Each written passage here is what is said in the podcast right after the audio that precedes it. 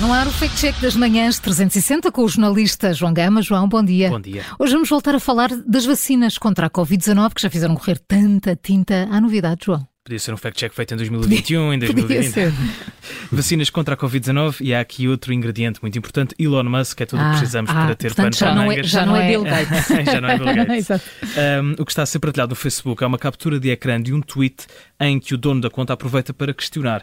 A Agência de Medicamentos e Alimentos dos Estados Unidos veio finalmente dizer que a vacina da Pfizer contra a Covid-19 causa coágulos sanguíneos. Só vem com dois anos de atraso. Hum, pois, esse risco de coágulos eh, sanguíneos eh, fala-se quase desde o início das, das vacinas. O que é que há de novo agora? Há um novo estudo, Carla, que é referido neste, neste post sobre a segurança da vacina contra a Covid-19 entre pessoas com 65 anos ou mais, que foi divulgado pela Sociedade Japonesa de Vacinação e conduzido por investigadores que pertencem, de facto, à agência norte-americana. Uma das conclusões é que a ocorrência de coágulos sanguíneos nos pulmões em casos eh, que, eh, em doentes que levaram a vacina da Pfizer atingiu o limite para que sejam assinalados estatisticamente.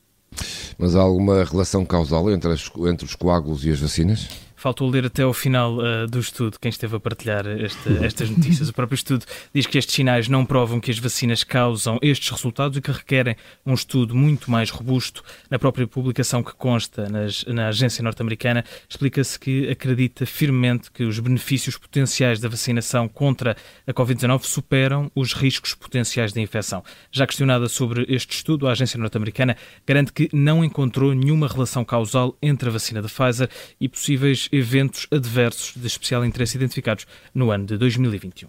Certo, João, mas espera lá, antes que, antes que eu me perca aqui, falta explicar aí qual é o papel de Elon Musk então nesta questão toda, não é? Elon Musk mete-se ao barulho, aproveita para comentar este tweet para dizer que muito virá à luz do dia à medida que Fauci, epidemiologista que foi conselheiro da Casa Branca durante a pandemia, perder poder. E até põe um daqueles emojis com uma lupa para vermos que é uma pergunta assim.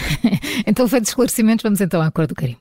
É um carimbo vermelho. A FDA não disse que a vacina da Pfizer contra a Covid-19 provoca coágulos sanguíneos. O estudo no qual a Agência de Medicamentos e Alimentos dos Estados Unidos participou assinalou casos na população mais idosa em número suficiente para passar a contar para a estatística, mas não fez qualquer aviso em relação a esta vacina. Portanto, mais um carimbo vermelho no Fact Check das Manhãs 360 com o jornalista João Gama. Amanhã há mais para ouvir, sempre por volta das 20 para as 8 e a qualquer hora, em podcast.